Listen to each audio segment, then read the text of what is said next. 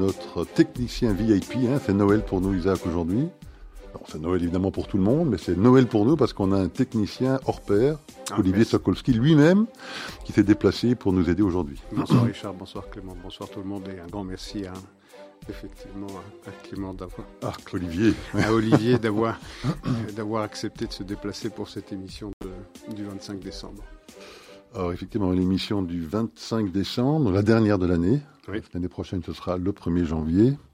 Donc euh, c'est la dernière, la dernière DDR pour 2023. Euh, bon, qui se termine difficilement. Euh, ce week-end a été très lourd en perte pour les soldats israéliens. Je pense qu'il y a une quinzaine de soldats qui sont tombés à Gaza. certaines personnes disent que ces pertes sont peut-être liées à cette pression internationale et particulièrement américaine qui s'exerce sur le gouvernement israélien pour essayer, comme disent les Américains, de limiter au maximum les pertes civiles au sein de la population gazaoui. Euh, et que bon, cette pression aurait pour conséquence euh, ben, des, euh, des, techniques militaires qui mettraient les soldats de Tsahal en danger, en tout cas plus qu'ils ne devraient l'être, et que ce serait éventuellement peut-être une des causes, Isaac, de ces chiffres qui grimpent. Qu'en pensez-vous?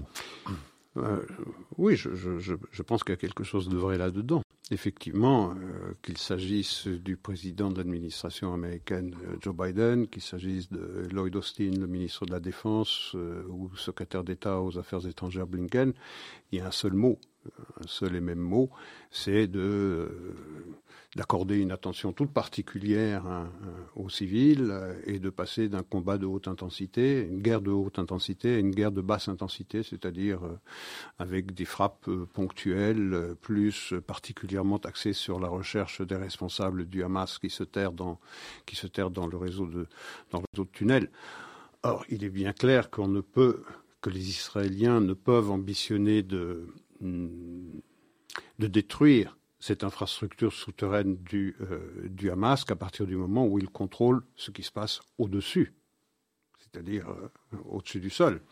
Euh, or, il semble bien que les Israéliens se battent moins aujourd'hui contre le Hamas que contre la montre. Rappelez-vous, on, on sait toujours que les Israéliens ont peu de temps pour gagner les guerres. Et la plupart du temps, la plupart du temps, je dirais euh, que la dernière fois, c'est 1973, Israël n'a pas le temps de terminer euh, une guerre, n'a pas le temps de la gagner, puisqu'il est prévenu, il est prévenu que euh, un moment ou à un autre, les combats devront cesser, et ça s'est passé comme ça pour les cinq ou six guerres qui ont eu lieu entre Israël et le Hamas ces 15 dernières années. Israël n'a jamais pu terminer une guerre. On pensait au lendemain du 7 octobre que cette fois-ci, avec ce qui s'est passé, avec euh, le pogrom d'une telle échelle, d'une telle cruauté, d'une telle barbarie, que cette fois-ci, Israël euh, n'aurait plus à se préoccuper de la montre et du temps qu'il faut pour euh, détruire le Hamas, en tout cas le priver de cette infrastructure militaire qui le rend, qui l'a rendu aussi dangereux le 7, le 7 octobre. Eh bien, il semblerait que ce ne soit même plus vrai, que le 7 octobre n'ait pas suffi euh, pour que l'administration euh, américaine accorde aux Israéliens le droit d'en finir une fois pour toutes avec le Hamas, puisque tout le monde s'accorde pour dire qu'il ne peut pas y avoir de solution politique, quelle qu'elle soit, de quelque nature que ce soit, tout le temps que le Hamas est dans l'équation. Or, euh, à partir du moment où Israël est pressé d'en finir au plus vite, eh bien, il doit prendre de plus en plus de risques et donc exposer de plus en plus ses soldats, puisqu'il sait bien que le temps lui est compté. Euh, on n'a pas encore signifié de la part des Américains une date limite pour les Israéliens. On en a évoqué quelques-unes. Euh, certains ont évoqué le 1er janvier, c'est-à-dire dans une semaine. D'autres ont évoqué fin janvier.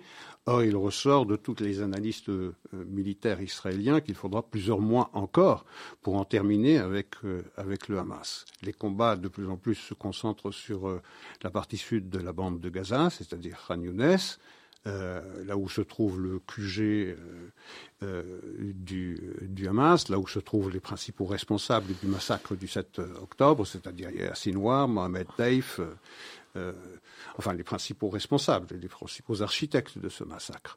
Bien, euh, eh bien, de plus en plus, on laisse entendre à Washington qu'on pourrait s'accommoder d'un après-guerre où le Hamas aurait réussi à survivre.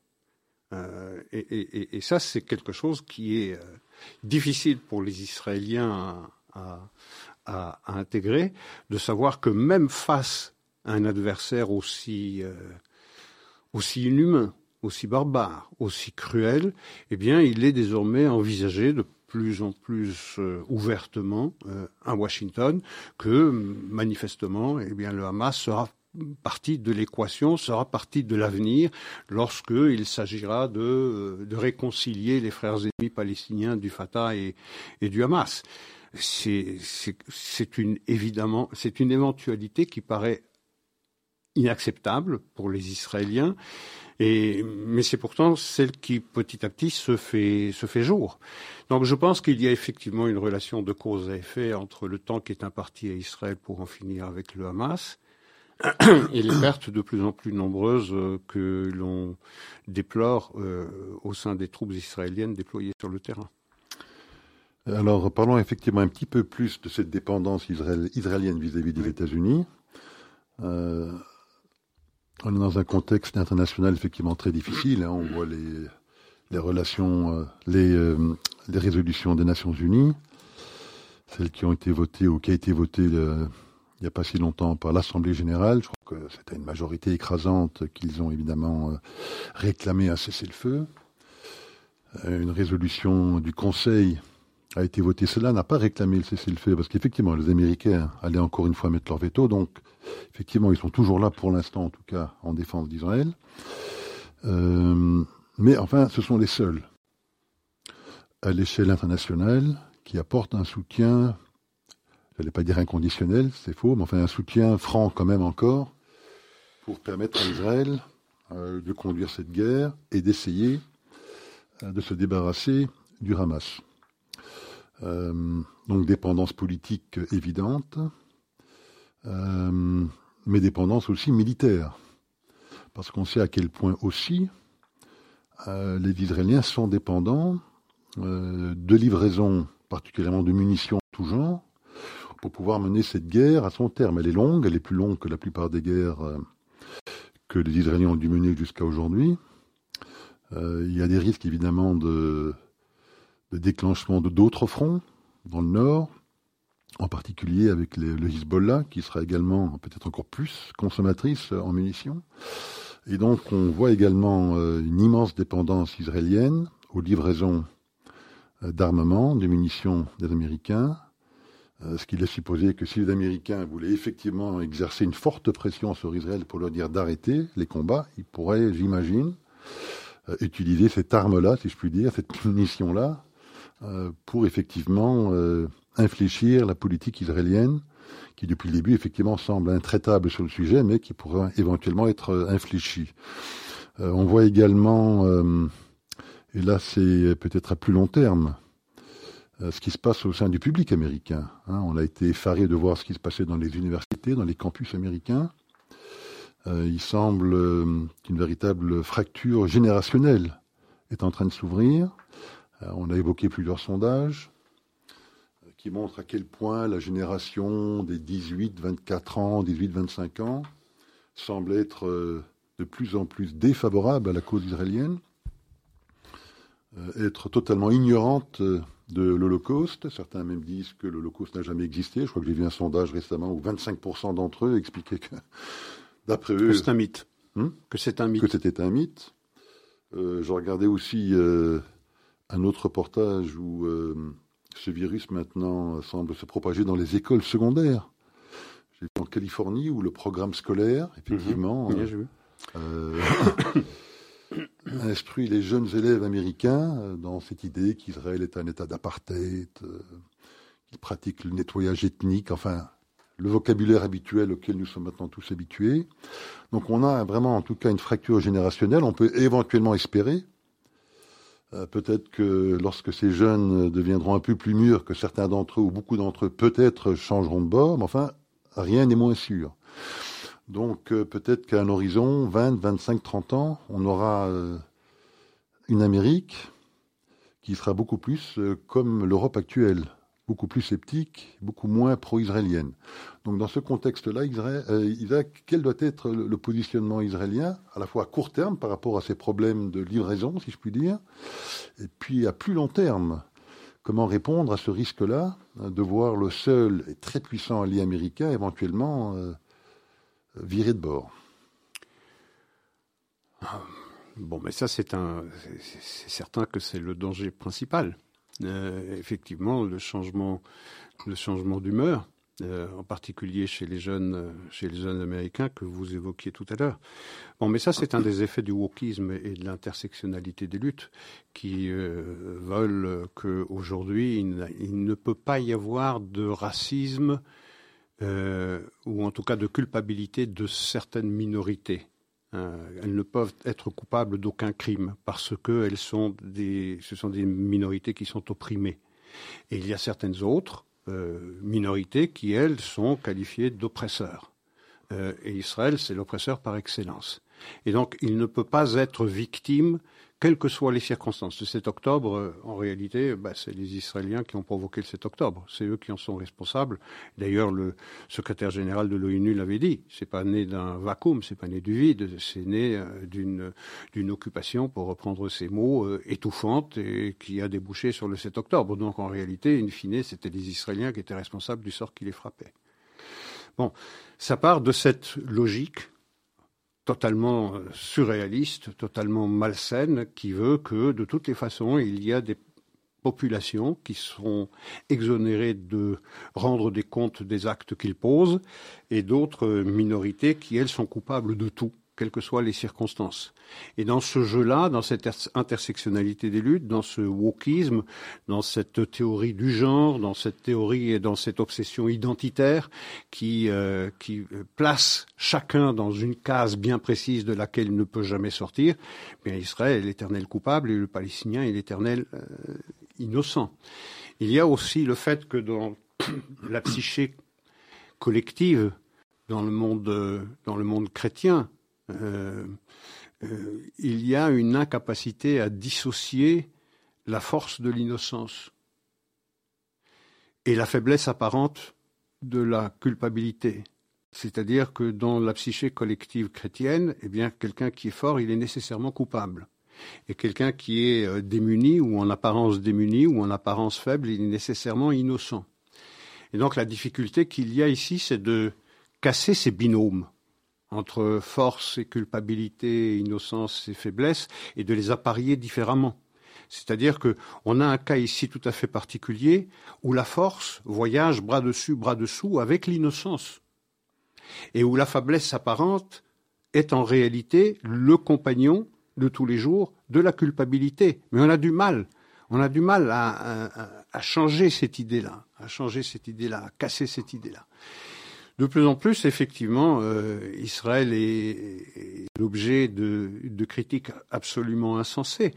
Et le Hamas est à cet égard non pas un créateur d'antisémitisme, on en parlait avant l'émission, en la préparant, c'est un révélateur d'antisémitisme il ne fait que révéler un antisémitisme qui était sournois, qui était existant dans les tréfonds de la société, qui probablement n'attendait qu'une seule chose, c'était euh, eh de, pouvoir enfin à nouveau s'exprimer, puisque pendant effectivement 50 ans, dans cette parenthèse tout à fait magique de laquelle nous sommes en train malheureusement de sortir, euh, l'antisémitisme avait très très mauvaise presse, il ne pouvait pas exister. Aujourd'hui, on en sort et on retrouve un peu cette euh, situation, euh, je dirais presque normale, d'antisémitisme.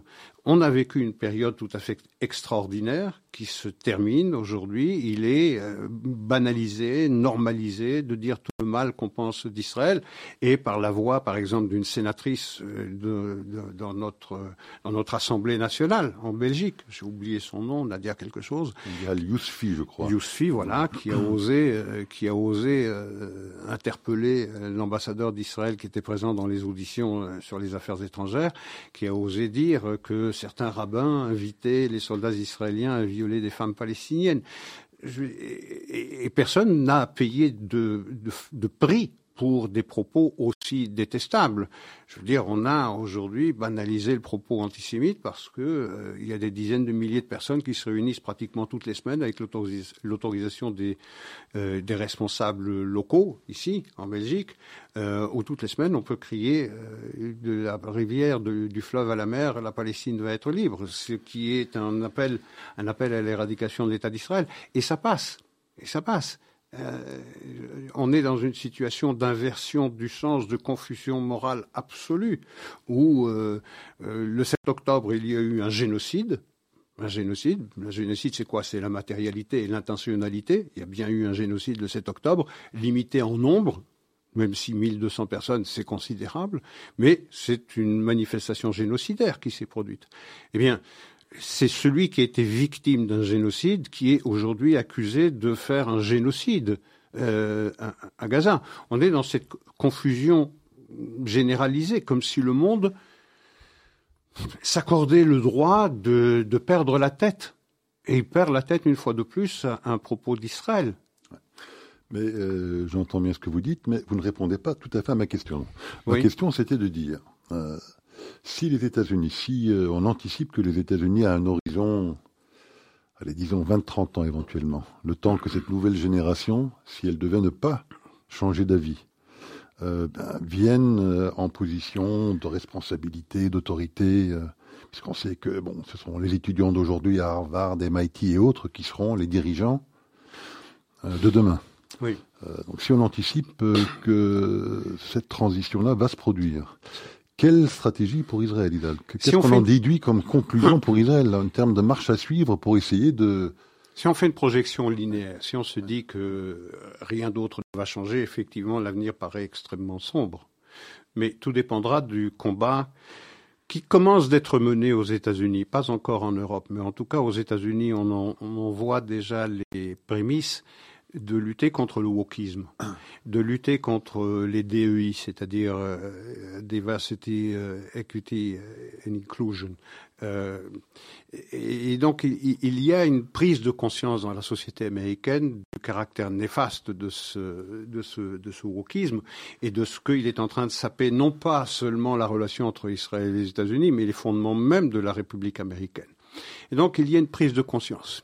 Alors, est-ce que ça va fabriquer un sursaut? Est-ce que ça va féconder un sursaut suffisant pour que les Américains euh, reprennent leurs esprits, pour que les jeunes générations se disent bon, ben, euh, on était dans l'âge bête, euh, on a absolument déliré, euh, et on se reprend, un peu comme les précédentes générations du temps de la guerre du Vietnam. Euh, euh, on pensait également en finir avec le capitalisme et avec les États-Unis. Pourtant, les générations dont on vante aujourd'hui la modération et la capacité de réflexion, c'est-à-dire ceux qui ont les 60, 65, 70 ans, ben c'était ceux qui avaient 20 ans il y a 50 ans et qui euh, cédaient au même délire. Ça s'appelait pas le wokisme, mais euh, c'était une forme de délire anti-américain qui s'est exprimé euh, sur les campus également. Bon, c'est vrai que cette fois-ci, ça paraît plus profond ça paraît plus profond parce que d'abord la sociologie américaine a changé.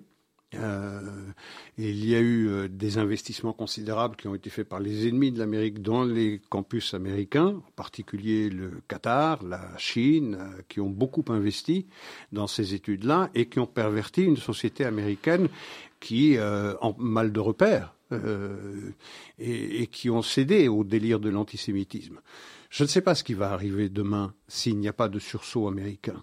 Je, pense que la société américaine est suffisamment euh, saine pour fabriquer ce sursaut.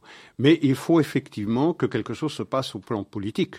Euh, et je pense que le 5 novembre est une date euh, extrêmement importante. C'est une date charnière dans l'histoire future des États-Unis, dans l'histoire du monde. Parce que s'il n'y a pas de changement de garde, si on va avoir droit à un quatrième mandat de style Obama, après les deux mandats d'Obama, après le troisième mandat Obama avec Joe Biden, et qu'on risque d'avoir un quatrième mandat démocrate, effectivement, les chances de ce sursaut vont être considérablement amoindries. Mais je fais confiance à la société américaine pour, euh, pour fabriquer cette espèce de, de sursaut. Euh, maintenant, c'est vrai que dans le regard que porte l'Amérique sur euh, Israël aujourd'hui, l'administration américaine, il y a deux discours de plus en plus aux États-Unis. Il y a un discours de soutien à Israël. Nous sommes à vos côtés pour euh, vous aider à en finir avec le Hamas parce qu'il n'y a pas de possibilité d'avenir pour euh, la région tout le temps que le Hamas existe. Ça, c'est le discours numéro un. Et puis, il y a le discours numéro deux qui est de plus en, de plus, empreint de considération de politique intérieure américaine. C'est-à-dire qu'on rentre dans la dernière ligne droite des élections américaines qui vont nous conduire le 5 novembre à l'élection présidentielle. Et, là, de plus en plus, vous avez un parti démocrate qui est éclaté entre une partie euh, modérée euh, et une partie de plus en plus radicalisée. Euh, qui euh, estime que le soutien à Israël est une bonne raison pour cesser de voter pour tous ces électeurs potentiels démocrates pour voter pour le candidat euh, Joe Biden. Et donc, il doit tenir compte de ces considérations-là. Et donc, il y a deux discours qui paraissent antinomiques. Le premier, c'est de soutien à Israël. Le deuxième, c'est de dire, bah, il faut que la guerre s'arrête vite parce que moi, je dois rameuter mes troupes, je dois à nouveau les, les réunir parce qu'il y a une élection qui est fondamentale, qui le Parti démocrate. Donc je pense que ce qui va se produire le 5 novembre sera déterminant, pas seulement pour les relations israélo-américaines, ça évidemment, mais également pour le devenir de l'Amérique et donc de l'Occident. Vous savez, pour, l'instant, les ennemis de l'Amérique, les ennemis de l'Occident sont en train de marquer tous les jours un peu plus des points. Tous les jours. Et se sentent de plus en plus libres pour eh bien, s'en prendre aux intérêts occidentaux. On le voit d'ailleurs, euh, ce qui se passe avec les outils. Et Houthis, c'est quoi? C'est une bande de vanupiers qui sont. C'est le cas de le dire. Je veux dire, ça ne devrait pas faire peur à, une puissance, à une petite puissance normale. Alors pensez, une puissance, superpuissance comme les États-Unis qui se trouvent incapables d'agir face à une bande de vanupiers qui sont dotés de missiles de dernière génération par les Iraniens et qui prennent en otage toute, le, toute la circulation des navires entre l'océan Indien, la mer Rouge et, et, euh, le, et la Méditerranée. C'est absolument insupportable. Et, et, il faut que les Américains mettent sur pied une coalition maritime d'une dizaine de pays pour euh, envoyer un message aux outils et aux Iraniens. Je veux dire, Israël se mesure aujourd'hui à un partenaire junior de cet axe du mal, le Hamas. Mais il y a beaucoup plus puissant que ça. Il y a naturellement le Hezbollah et derrière, il y a l'Iran. Tout le monde a conscience que le gros problème de la région, celui par lequel tous les problèmes arrivent et tout le temps qu'il est là, ces problèmes ne sont pas solutionnables, c'est l'Iran. Il y a une occasion ici formidable d'envoyer un message contre l'Iran et à, tous ses proxys. Eh c'est de détruire peut-être l'industrie euh, pétrolière, euh, iranienne. Euh, c'est peut-être de d'envoyer un message euh, euh, militaire direct euh, à, l'Iran. Et qu'est-ce qu'on voit? Eh bien, on voit l'Amérique absolument pétrifiée par la perspective de s'en prendre aux Iraniens. C'est vrai que ça fait trois ans que cette administration américaine a cédé à la tentation de rétablir le JCPOA et donc a refusé de prendre des mesures radicales à l'égard de l'Iran, tout en sachant parfaitement que l'Iran est le véritable, le véritable problème de la région. Alors on peut peut-être même élargir le débat au-delà de l'Iran. Certains experts euh, estiment qu'on est rentré dans une deuxième guerre froide mhm. Euh, entre les États-Unis et la Chine. Euh, les États-Unis considèrent effectivement que la Chine est leur principal problème du XXIe siècle. ils en ont pris conscience sous Donald Trump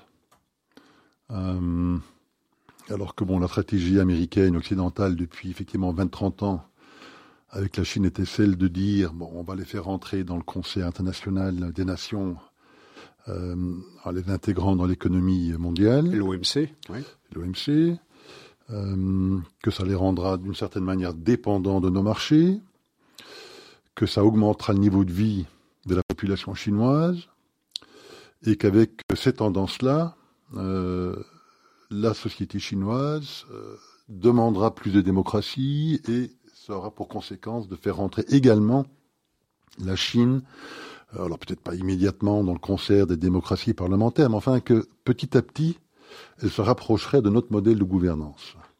Bon, on a dû clairement déchanter. Euh, clairement, depuis l'arrivée de Xi Jinping au pouvoir, c'est exactement le contraire qui s'est produit. Euh, il a clairement décidé de vouloir imposer un tout autre modèle de gouvernance, un modèle à la chinoise. Euh, il a, depuis qu'il est au pouvoir, multiplié les, actes plutôt d'agression vis-à-vis de ses voisins, que ce soit en mer de Chine, que ce soit à Hong Kong, que ce soit avec euh, les Ouïghours, que ce soit au Tibet, que ce soit contre les Japonais, contre les Indiens dans les Himalayas.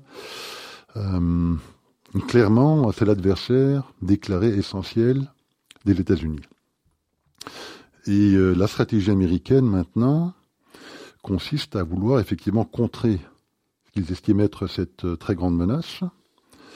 Et dans cette stratégie pour contrer les Chinois, euh, ce qu'on appelle le de-risking, le découplage. Hein. on sait que les Américains, pas que les Américains d'ailleurs, hein, les Européens aussi, sont très très dépendants de la Chine pour toute une série de chaînes d'approvisionnement.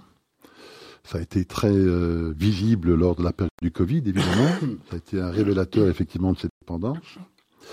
Euh, et donc ils ont pris la décision qu'il fallait réindustrialiser massivement les États-Unis pour réduire leur dépendance vis-à-vis des Chinois. Euh, et euh, un pays qui est très important dans cette stratégie, c'est l'Inde. Bien sûr. Euh, et n'oublions pas également qu'au mois de septembre, lorsqu'il y a eu le G20 en Inde, une déclaration qui n'a pas retenu tellement l'attention des observateurs, mais qui quand même, je pense, a un caractère stratégique très important, où ce fameux corridor a été annoncé. Inde, Golfe, Israël, Europe, États-Unis. C'est pas étranger à la guerre que l'on connaît aujourd'hui. C'est pour ça que justement, c'est ça ma question. ce corridor a été annoncé. Il s'agit véritablement là de transformer l'Inde dans le nouveau euh, atelier de fabrication pour remplacer les Chinois. Euh, ça commence à se faire. Hein. De très très grands industriels américains sont en train de déplacer leur zone de production de la Chine vers l'Inde. Apple étant le premier d'entre eux. Euh, et donc, il s'agit effectivement de créer ce corridor cette annonce a été faite au mois de septembre. Les accords d'Abraham, évidemment, jouent un rôle essentiel dans cette stratégie où il s'agit d'ancrer un pays comme l'Inde, hein, qui ne souffre pas des problèmes démographiques de la Chine. Donc il faut trouver un pays comme l'Inde avec beaucoup de main-d'œuvre, à bas prix, qui aura la capacité, la volonté de remplacer l'atelier chinois et de s'intégrer et de s'ancrer dans le monde occidental. Donc c'est ça qu'il joue avec cette annonce. Et donc on a le, la sensation, et certains observateurs nous expliquent qu'en fait que ce qui se passe entre Israël et le Hamas, c'est la première bataille armée de cette nouvelle guerre froide. Bien sûr, c'est une véritable guerre mondiale avec des, un, alignement très clair entre les pays occidentaux plus euh, l'Inde, et de l'autre côté, eh bien les ennemis de l'Occident.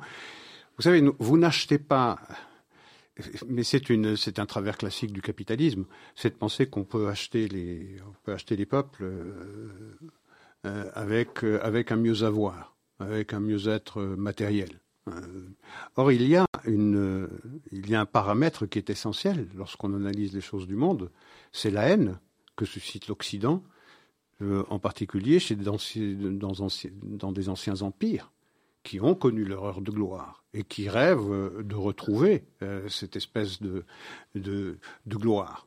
C'est le cas de l'Empire de Chine, l'Empire chinois, c'est le cas de l'Empire russe, c'est le cas de l'Empire iranien, c'est le cas de l'Empire turc, l'Empire ottoman.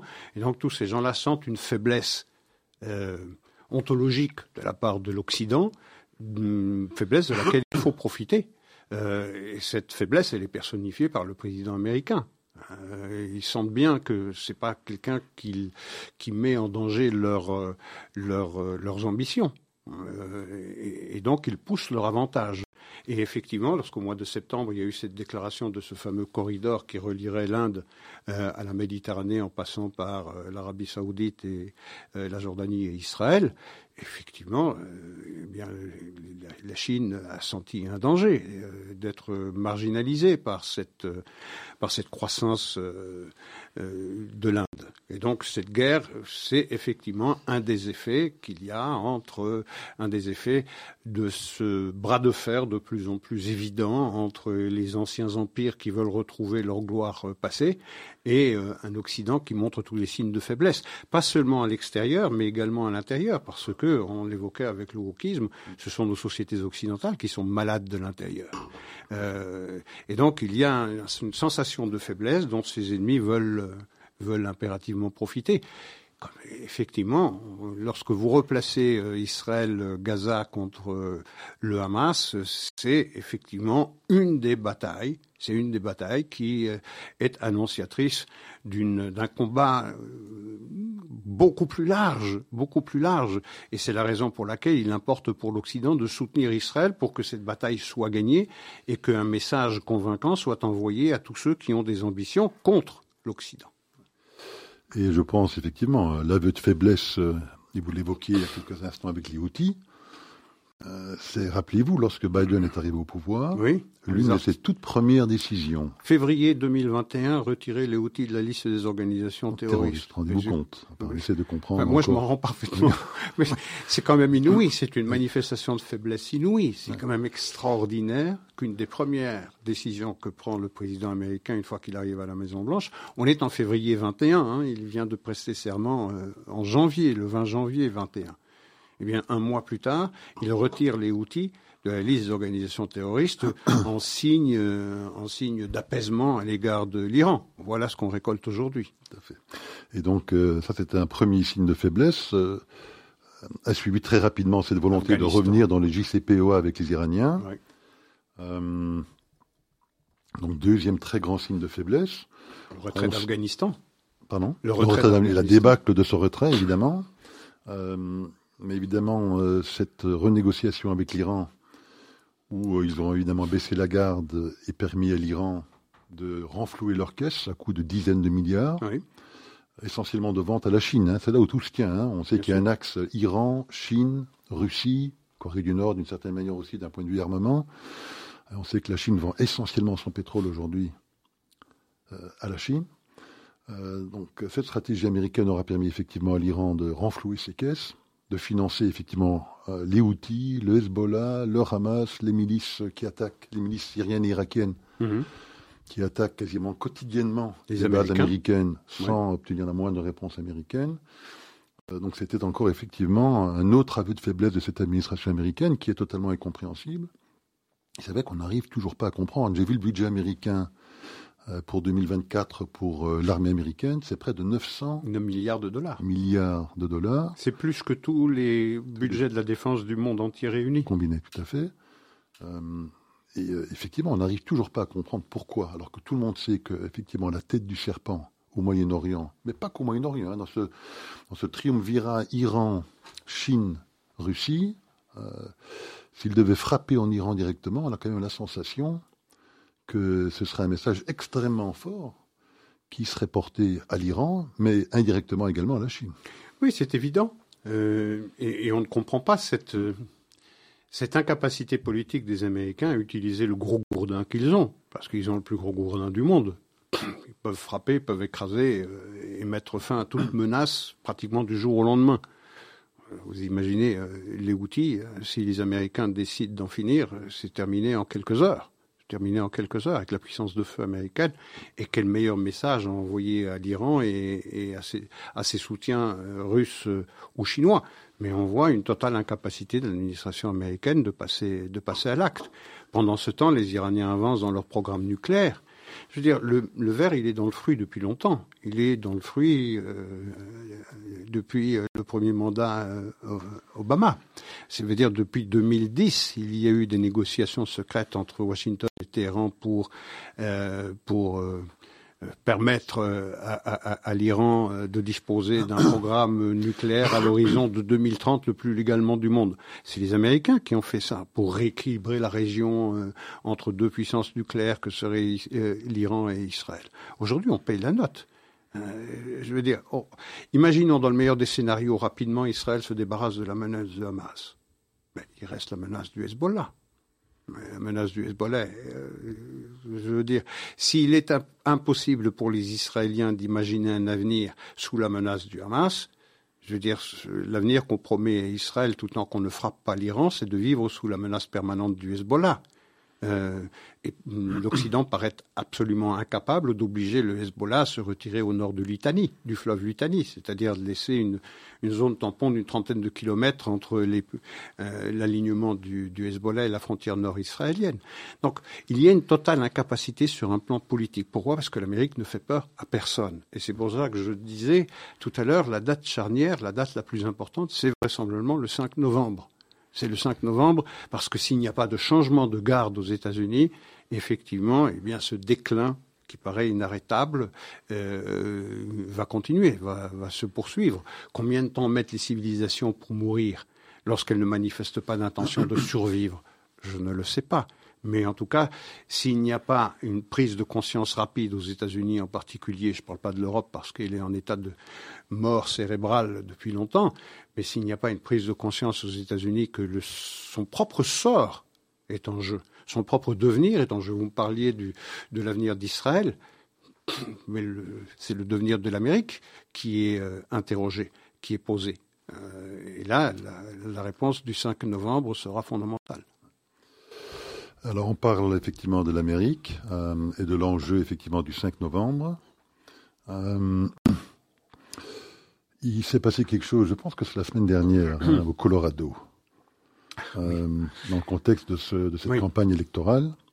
On sait que les sondages donnent les républicains de plus en plus gagnants contre Joe Biden, y compris Donald Trump, que ce soit au niveau national, mais également dans ce qu'on appelle les swing states, hein, dans ces États pivots, hein, les 5, 6, 7 États où on sait que se joueront, ou se pardon, euh, se joueront les élections. Euh, et donc, euh, les démocrates sont pris, j'imagine, d'un peu d'inquiétude, pour pas dire de panique. On sait qu'ils ont entamé toute une série de procédures judiciaires pour essayer d'empêcher Donald Trump de pouvoir se présenter. mais il n'y a pas que des procédures judiciaires.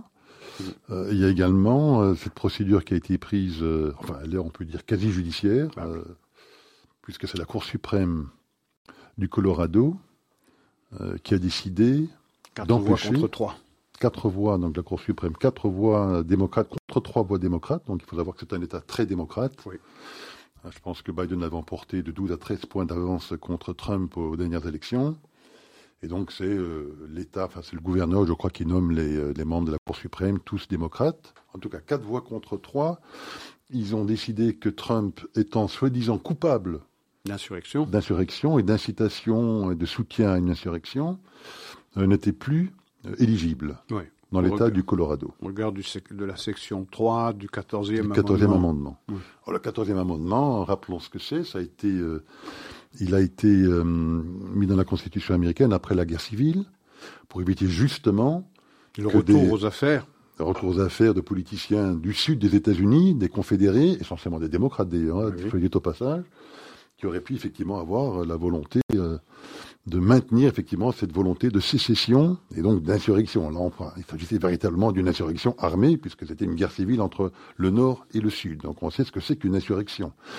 Hein, les démocrates ont tendance à, confondre euh, une émeute un peu violente avec ce concept d'insurrection. En tout cas, Donald Trump qui n'a, pour l'instant, pas été inculpé encore moins condamné d'insurrection hein, dans les quatre procès qui lui sont pour l'instant euh, euh, instruits, aucun des quatre ne l'a accusé d'avoir ni motivé, ni soutenu, ni encore moins organisé une insurrection. Mais malgré ça, cette Cour suprême du Colorado, Isaac, a décidé que eux estimaient quatre personnes, donc euh, euh, malgré euh, l'avis contraire de, dizaines de millions d'Américains, estimaient que M. Trump ne pouvait pas se présenter aux élections. Oui, qu'il ne pouvait pas être présent sur la liste des primaires au Colorado. Bon, ça revient un peu au même. Oui, oui, vous avez, vous avez tout à fait raison, surtout que ça donne des envies de copycat certains autres États. 16 euh, autres États maintenant. 16 autres États euh, démocrates qui se disent euh, bien on va également interdire l'inscription de Donald Trump sur la liste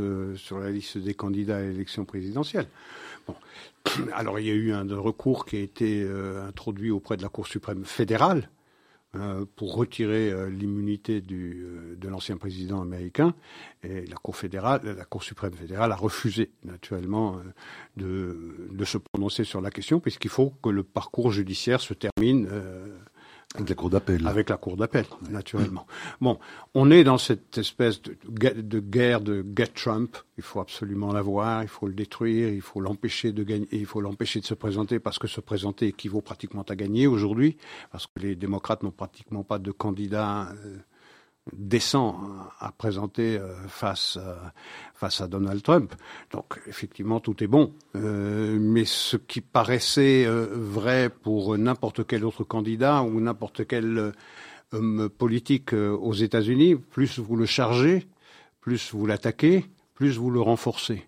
Et on n'a pas, jusqu'à présent en tout cas, on n'a jamais connu une avance aussi importante de Donald Trump sur d'abord sur ses concurrents républicains et ensuite euh, face à n'importe quel candidat euh, démocrate qui lui serait opposé.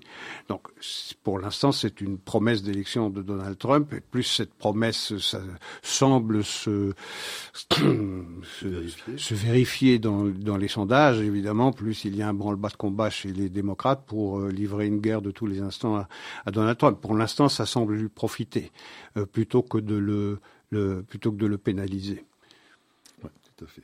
Alors, euh, restons aux États-Unis. On a parlé aussi la semaine dernière hein, de ces fameuses présidentes de quatre universités. Euh, l'une d'entre elles a été euh, McGill, hein, de l'université McGill, oui. On remarquera que c'est une, blanche. Hein. C'était assez facile de. Quoique, bon, c'est avec Lutte, qui est aussi une femme blanche du MIT. Elle est pour l'instant aussi restée en poste. Mais celle qui s'accroche, euh, Claudine Gay, la présidente de Harvard. Euh, quand je dis elle s'accroche, en fait, elle est surtout soutenue. Euh, il y a eu 700 professeurs ou 800 professeurs de Harvard. Le tiers du corps, le tiers du corps professoral qui est venu à son secours. Qui ont signé effectivement une lettre pour la soutenir. La totalité du board, voilà. 11 membres du board, y compris donc la, directrice ou la présidente du board, Penny Pritzker euh, qui est une milliardaire américaine, juive de surcroît, de Chicago. Et qui est la, sœur du gouverneur de, gouverneur, de l'État. L'État. Euh, c'est la famille Hayat, des, juifs ukrainiens du siècle passé, euh, qui est très embêtée par cette histoire d'ailleurs, puisqu'elle ne s'est absolument pas prononcée sur le sujet depuis bah, que ce scandale a éclaté. il semblerait également que Barack Obama ait pesé de tout son poids. Tout son poids pour faire en sorte que Claudine Gay ne soit pas euh, congédiée. le problème qu'elle a, c'est que maintenant, il y a un autre scandale qui a éclaté depuis euh, sa pitoyable euh, prestation au Congrès américain, c'est celle du plagiat. elle est présidente de Harvard. On s'attendrait à ce qu'une présidente de Harvard ait un parcours académique remarquable. Et irréprochable. Et irréprochable. Or, à la fois en termes de quantité et de qualité, il est tout sauf irréprochable. Elle a, en tout et pour tout, 11 articles euh, publiés dans les presses académiques, qui est extrêmement faible. Euh, mais semblerait-il que dans ces 11 articles, on a relevé 40 exemples de plagiat. Il faut savoir que tout étudiant américain à l'université de Harvard euh, qui, qui, commettrait un seul plagiat, ah, il est viré sera immédiatement euh, peut-être suspendu au départ, rapidement viré. Voilà ici la, figure de proue de Harvard, euh, euh, qui est, se rend coupable de 40 plagiats sur 11 malheureux petits articles. on se rend compte également, effectivement, et c'est là où Penny Pritzker commence à avoir des soucis à se faire, c'est que toute la procédure de sélection, c'était elle qui était chargée mm-hmm. Mm-hmm. du comité de sélection pour trouver effectivement la prochaine présidente ou le prochain président de l'université, il s'agissait évidemment non pas de vérifier euh, le parcours académique de la personne qui serait nommée, mais de s'assurer que c'était un personnage, une personne qui correspondait à toutes les cases qu'il fallait cocher. Elle est noire. Elle est femme. Elle est femme. Elle est woke. Enfin, elle causait. Elle, cochait toutes les cases nécessaires. Et donc, euh, voilà, bon, voilà où on en est dans ce dossier-là, mais euh, la pression monte et on a peut-être l'espoir quand même malgré tout qu'elle devra démissionner, Claudine Gay. Euh, c'est à espérer, mais c'est une des manifestations de ce wokisme dont on parlait, de ce sursaut que j'appelais de mes voeux, effectivement. Il y a déjà eu une victime de cette euh, prestation absolument désastreuse de, euh, de ces trois présidentes d'université du 5 décembre. C'est Liz McGill de UPenn qui a dû démissionner. Effectivement, il y a Kornblut qui reste du MIT et il reste Claudine Gay. Claudine Gay, c'est un peu le symbole de DEI c'est-à-dire diversity, equity, inclusion. C'est un peu le symbole. C'est euh, évidemment tout ce que le monde progressiste compte aux États-Unis est venu à son secours, à commencer par l'ex-président euh, Obama, qui a pesé tout son poids pour que, effectivement, il puisse rester à, sa, à son poste.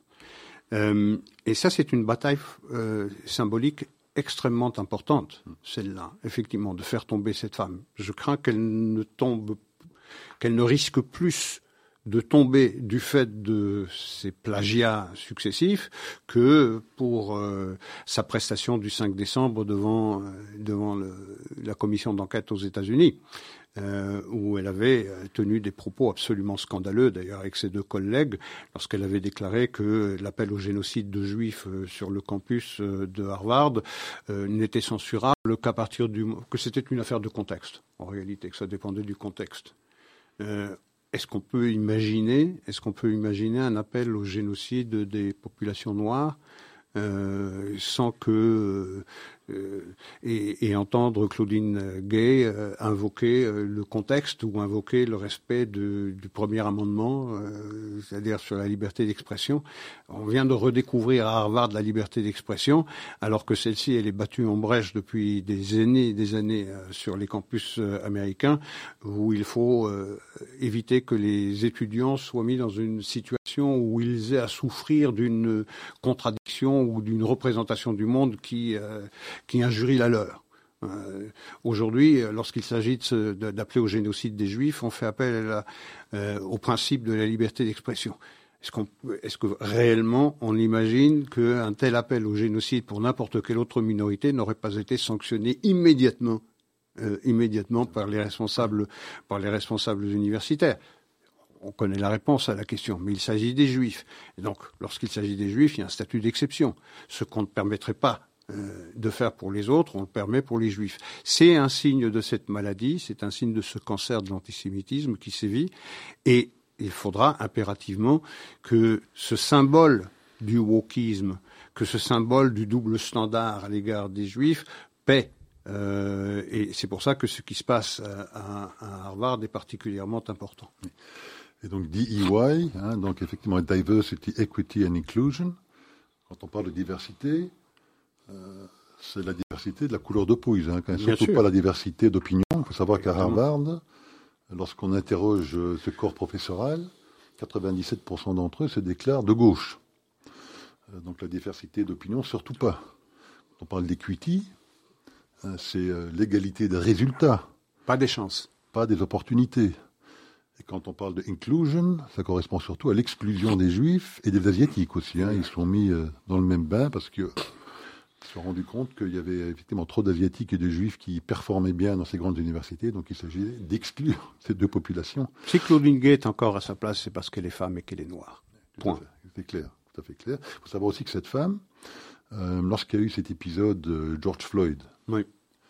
ça quoi, il y a 2-3 ans, qui avait déclenché ces terribles émeutes euh, aux États-Unis, dans le monde entier, elle avait pris l'initiative à Harvard de vouloir euh, faire disparaître le portrait, la galerie de portraits. À. Harvard, il y a une galerie de portraits, je crois qu'il y en a 200, 300, de grandes personnalités américaines, de l'histoire américaine. Elle a dit on ne veut plus voir euh, ces portraits d'hommes blancs homogènes. Trop d'hommes blancs, ils se ressemblent tous. Vous savez, si on osait dire que les Noirs se ressemblent, pensez bien qu'on serait vite... Euh, taxé de racisme. Taxé de racisme et cancelled très rapidement. Elle n'avait pas hésité, effectivement, à réclamer qu'on euh, élimine tous ces portraits d'hommes blancs homogènes pour les remplacer par, j'imagine, des wokistes de la nouvelle heure. Donc voilà, c'est le personnage euh, auquel on a affaire dans cette université là-bas. Oui, c'est une, véritable révolution culturelle. Hein. Il y a le petit livre vert, euh, il y avait le petit livre rouge de Mao, ici il y a le petit livre de je sais pas quelle couleur d'ailleurs, du wokisme. C'est exactement la même chose. C'est une révolution culturelle. Il faut donc une contre-révolution. Et le, la maladie gagne l'Europe aussi. Hein. Je ne sais pas si vous avez vu ce petit manuel qui a été publié par la Commission européenne. Oui. oui. Par, euh, je crois, comment ça s'appelle Dana, euh, commissionnaire de Malte. Oui, oui, je, euh, je vois son Anna Dali. Oui. Anna Dali, donc elle est la, commissionnaire pour l'égalité. Vous savez, il y a cette maladie ici en Europe, il faut que chaque pays ait une commissionnaire, donc on invente des postes. Donc elle a été nommée commissaire à l'égalité, elle a publié un petit, un petit manuel de le, du langage inclusif. Mm-hmm. Hein, donc c'est un manuel qui est diffusé dans toutes les institutions européennes pour expliquer aux fonctionnaires européens comment il faut s'adresser à leurs collègues ou à toute personne de manière générale. Et dans, je sais pas, je vous invite euh, à le lire et à le regarder. Euh, on ne peut pas parler de mère, de père, de fille, de garçon. Enfin, tous ce, ces types de termes-là sont bannis. Et également, on ne peut pas souhaiter, Isaac, on parlait de Noël en début d'émission, on ne peut pas souhaiter bon Noël à quelqu'un. Parce que euh, ça pourrait les offenser, Isaac. Parce ça pourrait offenser ceux qui ne sont pas touchés, ceux qui ne sont pas concernés par la fête, euh, par la fête de Noël. Donc euh, cette maladie semble gagner. oui, c'est pour ça que je parlais d'Europe en état de mort clinique. Je, je, je, fonde plus d'espoir sur la sur la vitalité de la société civile américaine pour qu'il y ait là-bas un sursaut que je n'attends plus que je n'attends plus vraiment ici. Bon, Isaac, il nous reste cinq minutes. Je ne sais pas. Est-ce que vous avez un petit sujet qui vous Oui, un sujet en particulier. un sujet en particulier qui nous ramène à notre discussion de, de départ euh, sur, la, sur les États-Unis. Euh, encore une fois. Euh, il y a eu des tas de résolutions qui ont été passées par l'Assemblée générale des Nations unies, puis par le Conseil de sécurité, euh, et le but était toujours le même, c'est d'obtenir un cessez-le-feu. Bon, les États-Unis ont chaque fois opposé leur leur veto, euh, enfin les deux ou trois fois au Conseil de sécurité, ça a permis à ces résolutions de ne pas passer et donc que le cessez-le-feu ne soit pas imposé. Mais je me pose une question. Pourquoi est-ce que chaque fois les États-Unis se trouvent sur la défensive? Pourquoi est-ce qu'ils ne proposent pas une résolution au Conseil de sécurité où ils demandent la reddition, la capitulation du, du Hamas? Ça obligerait les 15 membres du Conseil de sécurité à se déterminer. Les masques tomberaient on verrait ce que la France déciderait de voter, on verrait ce que la Grande-Bretagne déciderait de voter. Euh, les choses seraient claires de cette manière-là. Et c'est une résolution que je suis prête à écrire moi-même hein, et envoyer euh, aux responsables américains à New York. C'est très simple. Ça s'écrit euh, en quelques lignes seulement. Euh, la résolution présentée par les Américains serait, euh, serait la suivante. Est-ce que euh, nous demandons une capitulation sans condition, une reddition sans condition du, du, du Hamas? Et on verrait bien qui voterait. Avec la libération de tous les otages. Et la libération, naturellement, de tous les otages.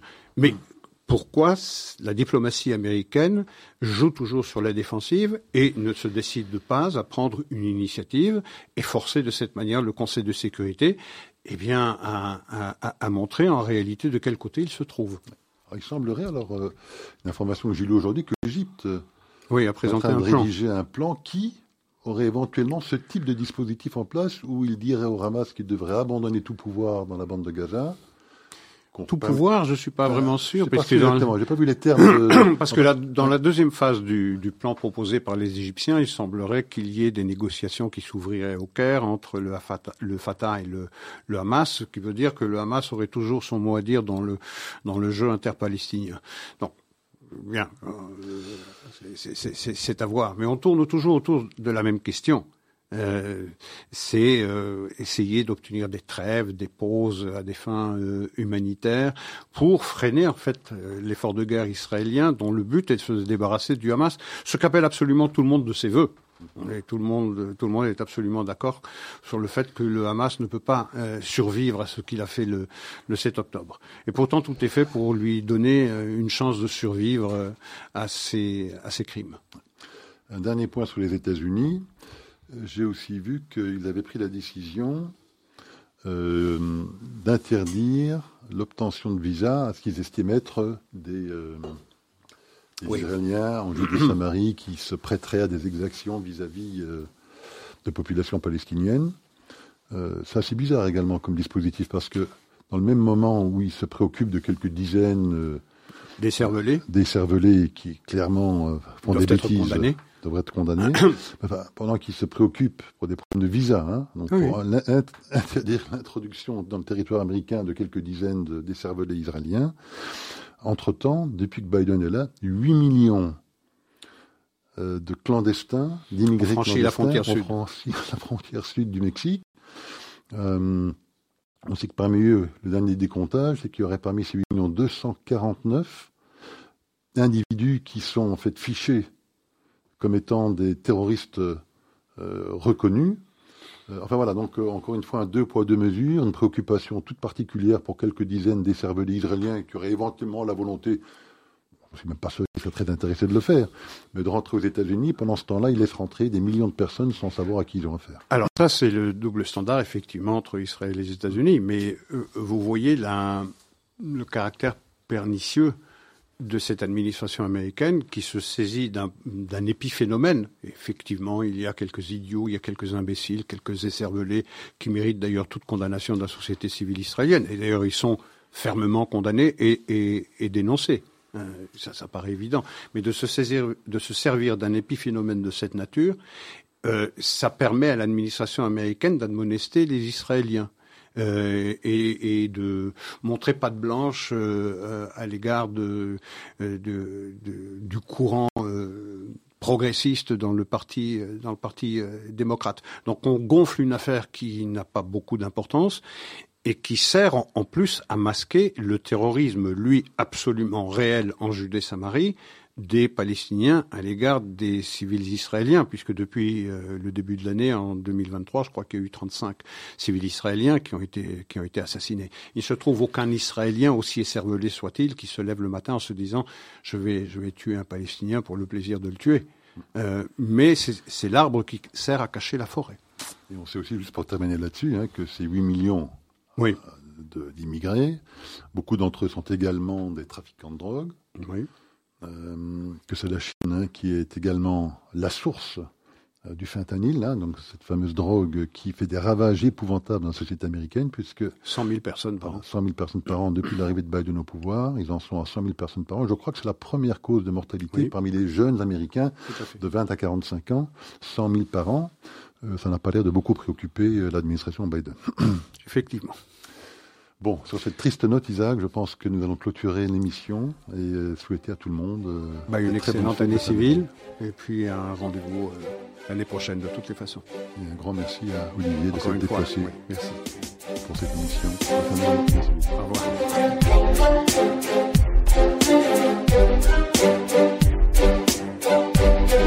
revoir.